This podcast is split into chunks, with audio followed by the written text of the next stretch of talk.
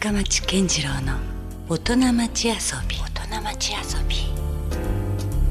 さあ、えー今夜遊びに来ていただいたのは、えーまあ、福岡は直方出身なんですが、えーもう世界に、えー羽ばたくといいますか世界を代表する写真家月田正義さんをお迎えしました。どうもこんばんは。よろしくお願いします。こんばんは。よろしくお願いします。もう本当にお待ちしてましたありがとうございます。も月田さんはあの私もご縁がありまして、ええ。まあ、数年前から何度かですね、ええ。お会いさせていただいてますけども、はい。まあ、こうやって改めてあのラジオでまたお話ができるのは非常にこう嬉しく思ってます。いや、もう光栄です。よろしくお願いします。よろしくお願いします。福岡はどうですか？ずいぶんお久しぶりだったんですか今回。そうですね。ええ。あのたまたま二三日前にあの、うん。母親の十七回忌があったんで、はい、あのいつもご無沙汰してるんで、うん。ちょっとあの帰ってきました。どうですか？お久しぶりの福岡は。変わってますか？印象的には。ものすごく変わってます。おーそうですか。ででもも実はもうう来年ぐらいから、来年ちょうど80歳になるんで、あもういよいよ80歳で。もう東京で仕事するのはいいかみたいなところもあるし。いやでもなかなかまだでも精力的にされてらっしゃるから。来たりでしょうけど、うん。野方ああのあ野方出身なんで、福岡でちょっとまだまだこうし写真撮ったりこう、はい。あのなん福岡の生活をはい。味わいたいっていうのがもともとあったんで。あじゃあいよいよ最終的にはもう福岡に戻ってきたいという思いも。そうです。東京長いんで、うん。あ飽きた部分も 多分あると思うんですけどうん。福岡はどんどんなんか、うん。いろいろあの盛り上がってるみたいなとこもあるんで、いやそその気分もちょっと味わいたいし、うん。もうちょっと自然の青空も見たいしみたいな、うん。そそういう気持ちがまだやっぱりあの老後に 芽生えいいですね。てきて。なんかその吹田さんに改めてその地元でありはい。その福岡の写真みたいなものがねはい。あのなんか撮っていただいてなんかそれがまた写真集だったり写真展とかで見れたらそれはちょっとまた嬉しいあ楽しみが増えますよね。はそうですか。ちょっといきなりそういうちょっとびっくりな話からも入ってますけども、今日はですねやはりこう改めてそういう月田さんのまあなんて言うんでしょうこう今までのこう人生を振り返っていただくというか、はい。もう何回もそういうね機会はあったかとは思いますけども、はい。改めてあのそういう月田さんのまあどうやってこう写真に出会ったかとかはい。でまあもちろんその中にはデビッド・ボイとの出会いもいろいろありますけども、はい。そういう話を改めてですね、はい。ちょっと振り返っていただくということでもよろしいでしょうか。はい。まああの先ほどお母様の話も出ましたけども、はい。私があのやっぱりなんだろうこう月田さんの写真の中ですごく大好きな写真が、はいあの月田さんのお母さんの写真はい。なんですよね。はい。あれ確かなんかお祭りか何かの、盆踊り夏ですね。浴衣姿でうん。ちょうど盆踊り町のあの必ず夏に、はい。あの野方でやってんですけどはい。その時にあのちょうど出る前。はい。でも正確にはその前に、うん。あの時代が時代で戦後だったんで、うんあの親父は戦死してるし、うんあのその時代背景がいろいろあって、うん。あのもう貧しいうちだったから、うん。あの知り合いとかそういうとこから全部お金借りて、うん。それでも何千円ぐらいのカメラですけどリコーフレックスっていうもうその当時、まあ高級ですよね今その時代でね言うと、その時代ではもうあの二眼レフでうん。あの結構ヒットした商品でえそれを買ってもらったんですか？それ最初に買ってもらって値段だったんですよ。おで後になってそのいろいろあのお金借りてやったとかうん。そういう話ちょっと聞きましたんで。でも当時はそういうこと分かんなくて、うん。あの買ってもらって手にしたらまずあの、うん。家族から取っていきますよね、うん。だからあの母親をまずもう取ってじゃあもうかなり初期中の初期の写真なんですねそうです。高校2年生ぐらいじゃなかったですかね。おだからそれが考えてみたら写真家生活のうん。始まりだから、うん。それから数えるから60何年ぐらいになってるんですよ。あもうカメラマンフォトグラファー歴がもうそうですね。60数年になるわけですよね。あの記念写真として僕はあのファイルして、うん。あの閉じ込めて出てきてなかったんですよ作品としては。うん。完全に記念写真の中に入ってて。うん。10年前か20年前になんかて雑誌のテーマで「愛」とかいうそういうテーマで、はい。それで写真家十何名ぐらいのあれがあったんでうん。考えた末あ母親撮ったやつがあったなっていうのがあって、はい。初めてそれを世に出したら、うん。意外と周りから「いい写真だね」とか言われて、うん。あの記念写真のこうあの上を行くような評価されたんで、うん、後々だったんですね。じゃああの写真が世に出るという意味でも。そうですね。そうだったんですね。いやだからそれにしてもなんかやっぱりそういうまずあのそういうこうそこがこうスタート地点だっていうのも非常にこうね今となってはは印象深い話ですけども、はいまあそもそもだからその月田さんがそのいわゆるカメラをねだったっていうことも含めてですけども、はい。写真に惹かれたことって何がきっかけだったんですか？い、なんですかね、ん。自然に立ち読みしてました。あの、うん。カメラ雑誌っていうか写真雑誌を。うん。それでいつもそれ見たりしてるうちにだんだん、はカメラは持ってないのに、うん。そういうこうあの止まった映像の映画も好きだったんですよ、はい。動いてる方も、うんらそれから来てるような気がしますね。あ映画のその活動いわゆる活動写真みたいなものからもうそれインスパイアさはれてみたいな。あの祖父おばあちゃんがもう映画好きで、うん。いつも連れて行ってくれてましたよ、うん。幼稚幼稚園ぐらいの時からかな、うんそれがずっと身に染みてて、だからそっちの方が強くて、うん。試験勉強の方は全然 あの、うん。上と置いてなくて、うん。それでそっちの方は失敗してますけどう、ん。でもこうなんだろう、うん。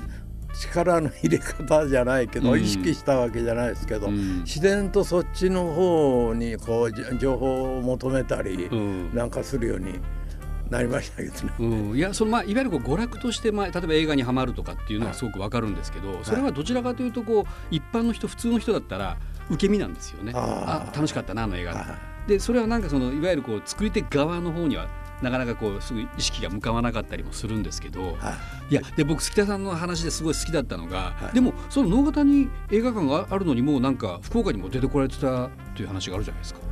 福岡中洲その自転車でね。それねやっぱ早いんですよ。うん、太陽劇場とかあの中洲にあるね。あ能形で公開されるよりも。されるより。相当こう何回か回ってきてあれはい。フィルム、昔のねフィルムだから、うん。あれに回ってくるのにね、うん。1年は違うじゃないですかね。あそんなにタイムラグがあったんですね。タイムラグがありました。うんでも九州ではやっぱり福岡が一番早かったです。うん。でもまだその行っても少年だから、はい。そんなにこう交通費もない時代でしょ？だから。だから電車賃は惜しいんですよ、うん。電車賃あの行きと帰り集めたら映画や、うん。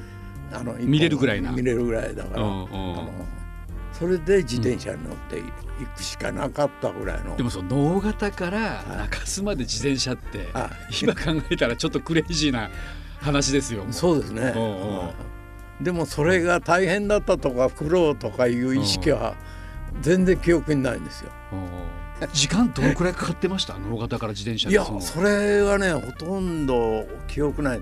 朝暗いうちから行ってたの確か暗いうちからあ家を出て。はい、それでこう見て3本立てとかあれうんばそっち見たり、はい。それで帰ってきたらまた暗くなったり、もう本当丸一日潰れるぐらいな、そこに僕はなんか月田さんの原点を見るんですよ。あそのなんかねあのおそらくそんなことやってる少年ってあ他いなくなかったんじゃない？いなかったんじゃないですか？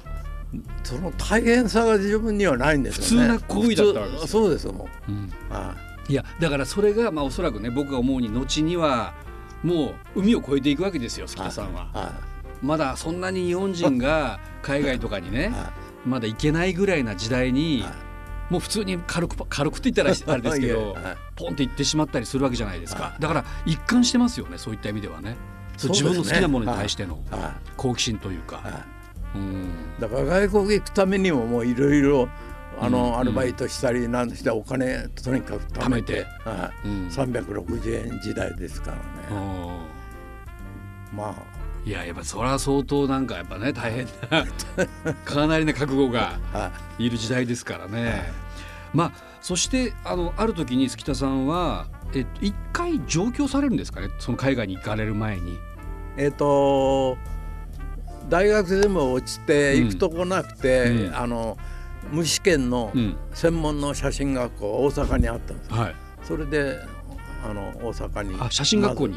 写真学校2年いて、はい。その後に棚橋志水さんっていう、どっちかいうと、うん。あの日本の写真の歴史に関西では出て出てきた一人になる、はい。その下のあの師匠に仕えてその指示するというかそのアシスタントで。アシスタントで。おーなるほどそれでその後にその大光という航空代理店があったんですけど、うん。そこは「あ田中さんのとこ出てるわもう」で無試験でも、うん。面接1回でうん。来いって言われて。その今みたいによくあのその自分の撮った写真を見見てこう採用してもらうとかってあるじゃないですか、はい。そんななしですか？ななしなくして。えそれいやすごいですね。それぐらいの、うん。その大阪では田中さんっていうのは、あの巨匠っていうか。あだからそこにいたんだったら問題ないだろうと。もう問題ないだろうなるほどね。で、はい。それで無試験みたいなあれで。へ1時間もは面接ないぐらいでもうすぐ。え採用されて。もう来週から来いみたいな感じ。おーそれで大阪の代理店行った時は、は今度あの時間的には余裕があるけど、うん。あの写真部にいるんで、うん。スタジオもちゃんとした大きいのもあるし、うん。暗室もめちゃくちゃこう大きくて、うんそこであの独身だったんで、うん。ほとんどもう帰らないで。もう住み込みに近仕事が終わったら仕事の写真は一応終わってけじめつけて、あとはあアートブレーキジャズメッセンジャーとか、はいろんなこうあのうん。愛情医とか、そういうのがどんどん大阪でうん。フェスティバルホールなんか来てたんで、うん。そこで写真撮り行ってそれはもう仕事じゃなくて自分のもう自分の、うん写で真背景にジャズ喫茶部分があったんですよ。ああなるほど。東京大阪も、はい。あのその当時福岡はいなかったんで知らないですけど、うん。それもあったんで、うん。あのアルバイトみたいにあのうん。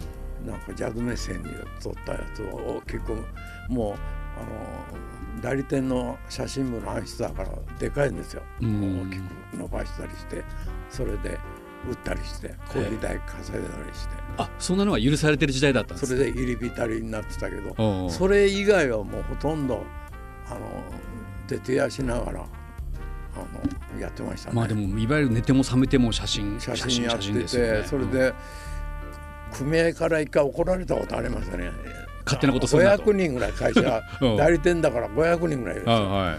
でそこで残業代が一番うん。多いっていうことになって、なんかバカ像のくせに なんかそれで何をやってるんだと。あ目つけられうん。うん。てそれであのあんまりやるなっていう抑えられて、それでもうあのやることはややっぱりやりたいからやって、うんうん。帰る時間早めに帰って 夕方ぐらいに帰ったけど。帰るのはもう終電ぐらいまでやって。でもその時にもうなんか賞とか取られたりしてるでしょ？その広告写真自体がですね。その時もそういう仕事もあの、う大きく伸ばしたりできるんで、うん。そこでやったらあの審査員なんかにもやっぱりだんだんあうん。の関係者に目つけられて、うん。お大阪にも面白いやつが出てきたみたいなうん。ことで賞を取ったりはしましたけどいやもう今でももう本当にわかっこいいなと思うような写真がもうすでにその時にもね、はい。えーあったりするのもびっくりなんですけども、はい。それでじゃあどうやって今度はその代理店を辞められて海外に行こうと思ったんですか、そその前にね、あの写真学校大阪の時に、うん。宮原哲夫っていうこうあの写真やってたクラスメイトがいて、はい、東京に出てこないかっていう話になったんですよ。ああなるほど。あの写真やる、うん。小さいプロダクション作るんだけどうん。っていうんで、それでい行ってうん。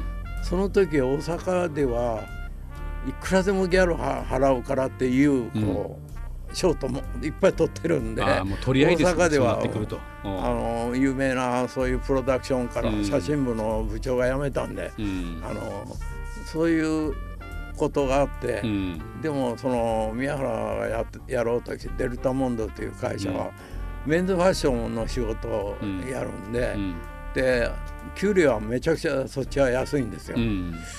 うんで選ぶのを考えたんだけどそこでやっぱり東京でその宮原哲のメンズファッションをやるっていう、選ぶそこがきっかけでやっぱりあの選んだことも良かった。なかなかその分岐点のやっぱ一つだったんですね。分岐点の一つだったですね。なるほど。それでお互いにまだあの、えー、と独身で夜中までうん。音楽とか、うん。あのデザインの話とか、はい。ファッションの話とうんか、徹底的にこうやってましたね。でうん。家がもう近くに歩いて帰れるような。原宿は昔全然、あの今みたいな街じゃなかったうんん。で、それであのしばらくそこで。うん。でそこでもまた賞を取ったり。うん。でテレビ CM もあのもう簡単なプロっぽいやり方じゃなくて、うん自分が持ってましたからね、うん。それで撮ったりこうしてて、うん。写真とテレビあの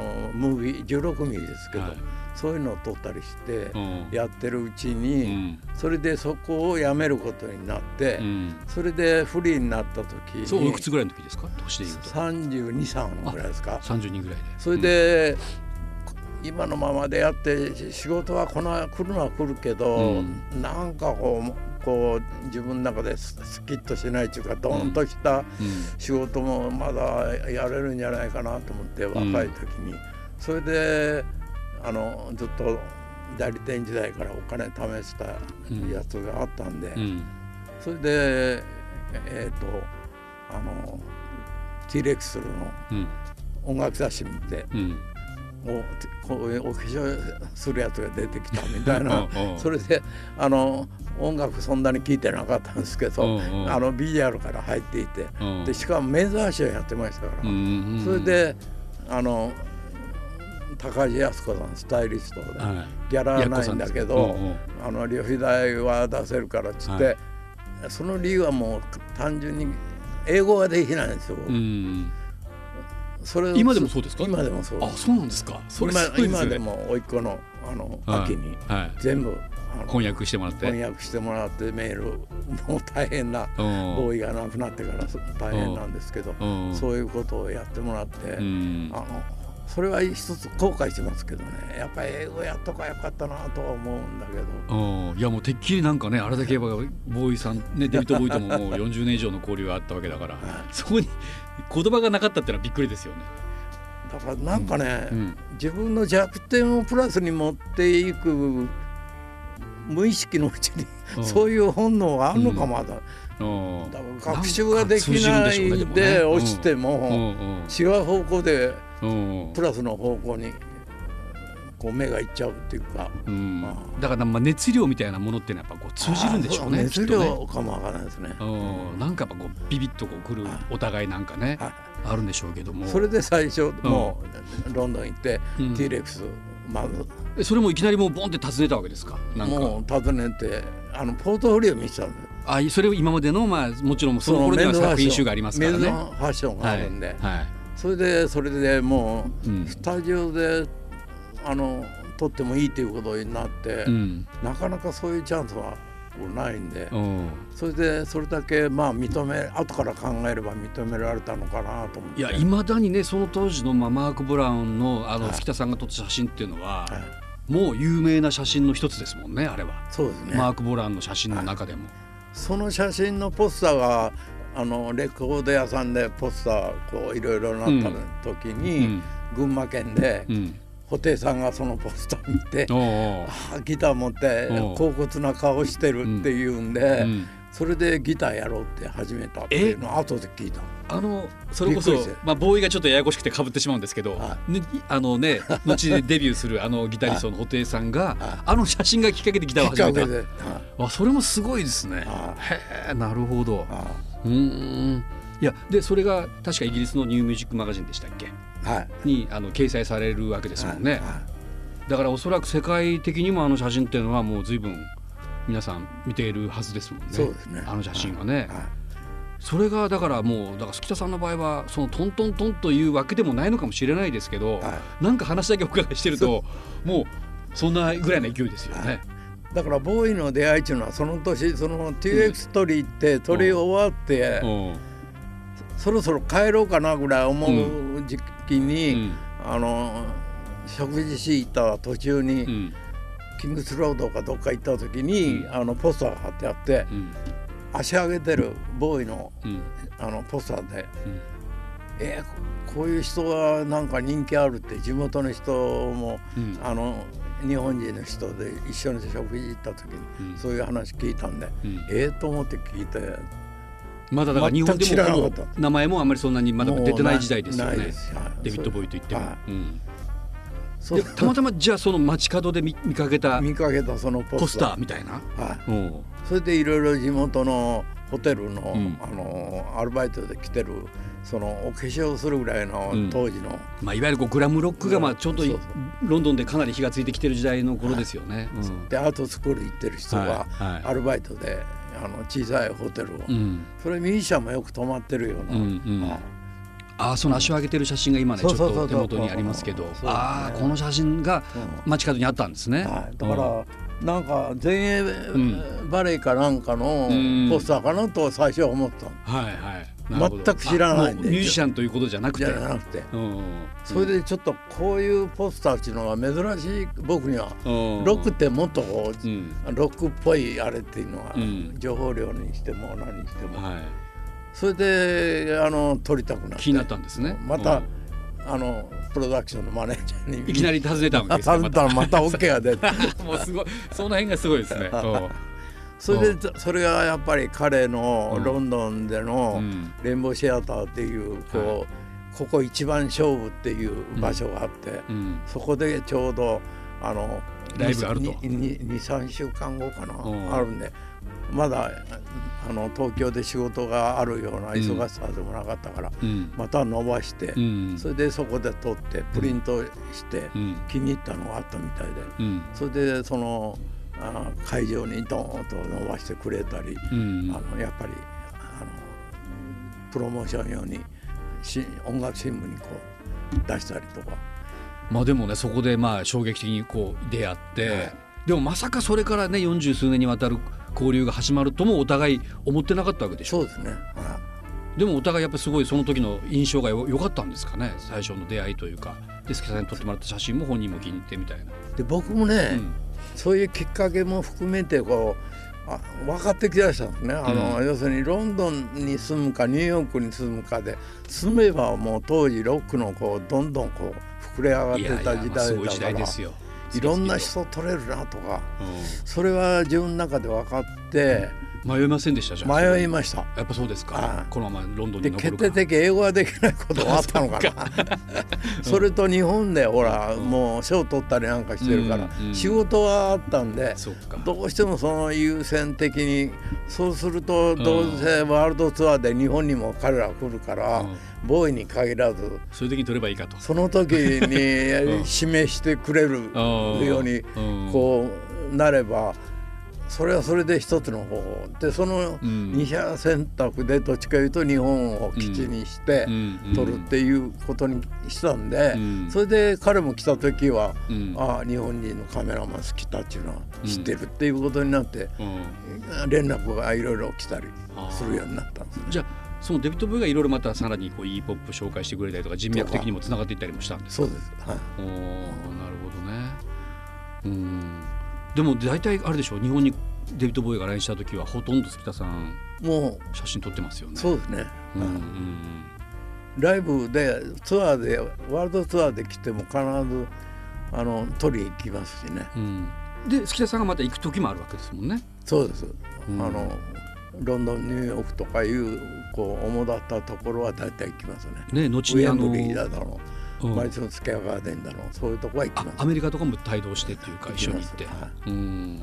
いやもう後にあまりにも有名になるあのヒーローズのねはい、写真とかもあれは行かれて撮った写真でしょ？あれ。日本ではないですよね。日本です。ああれ日本でしたっけ？日本で急に前の日言われたからスタジオのもう予約すできるようなもうスタジオがなくてうん。知り合いの小さいもうん。う商品カット取るようなこう小さいところで撮ったんですよ。あギリギリ。だから2人一緒は撮れないぐらいの。だから1人ずつ1時間ずつって言われたんで。それはなんであの写真を撮ろうってことになったんですか？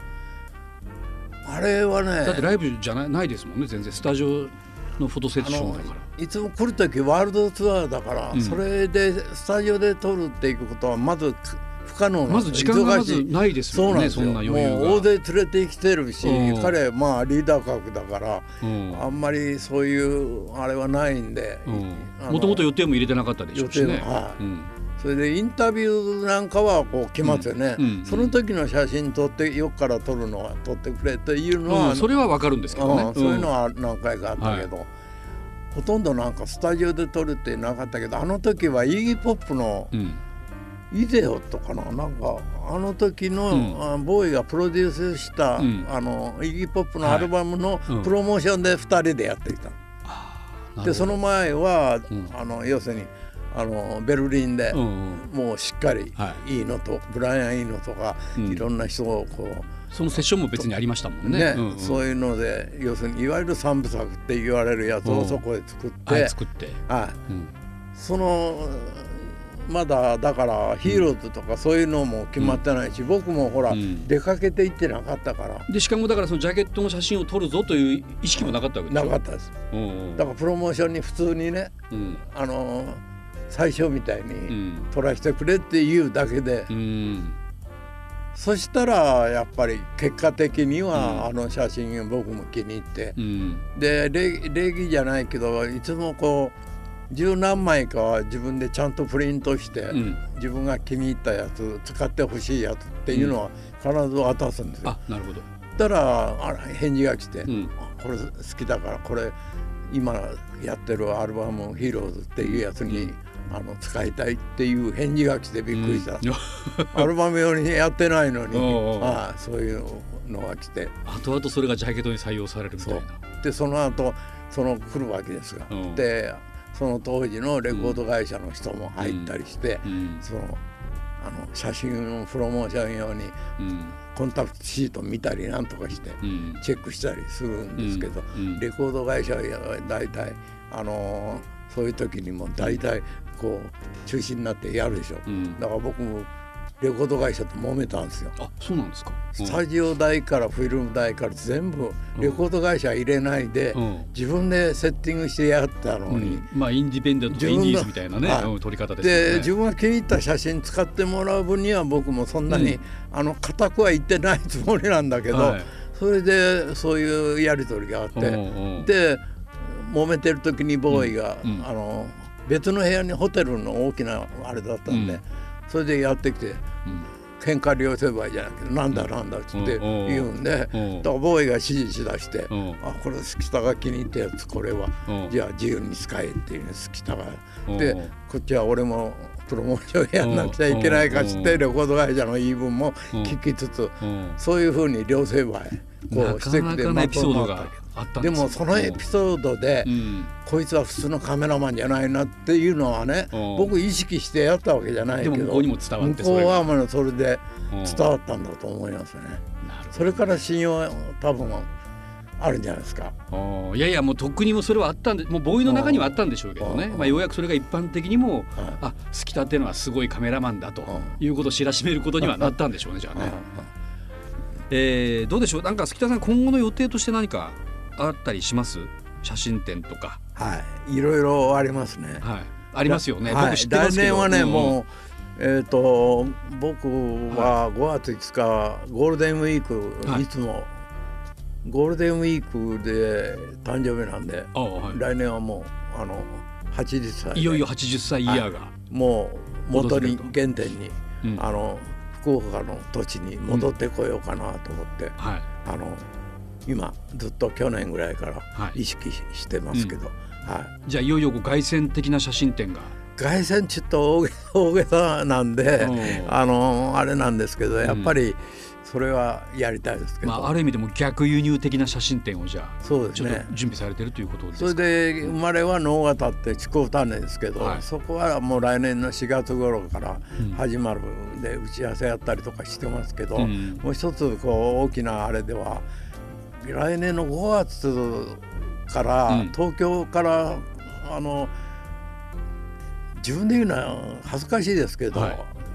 僕を追っかけてきたこう僕のドキュメンタリー映画みたいなのが上映されちゃうんで。それも私もびっくりしました、ねあの「好きだ」という映画がねはこれ公開されるということで。いはい。いや若手のカメラマンもどんどんこれから出てこなくちゃいけないんで、はいあのあそういう人にとってもいいかもしれないです台になればいいなぐらいの気持ちであのうん了承へあの、はい。やりますっていう返事して。じゃあこれからそのカメラマンを目指す人なんかにも見てもらいたい映画でもあるかもしれないですね。ね。どん。んどんもう福岡に限らずもう若いカメラマンが出てくるといいなと思いますけど。もう来年じゃあ4月5月はちょっとこちら福岡でも要チェックですね。ね。写真展もあるし、は映画も、えーちょうど公開されるというはい。そんなのが来年の春訪れるということですね。はいわかりましたじゃあまた引き続きですねあの、はい月田さん話がとても尽きないんで、はい来週もよろしくお願いします。よろしくお願いします。はいということで写真家月田正義さんでしたありがとうございました。Love FM Podcast. ラブ f m のホームページではポッドキャストを配信中スマートフォンやオーディオプレイヤーを使えばいつでもどこでもラブ f m が楽しめますラブ FM.co.jp にアクセスしてくださいね Love FM Podcast.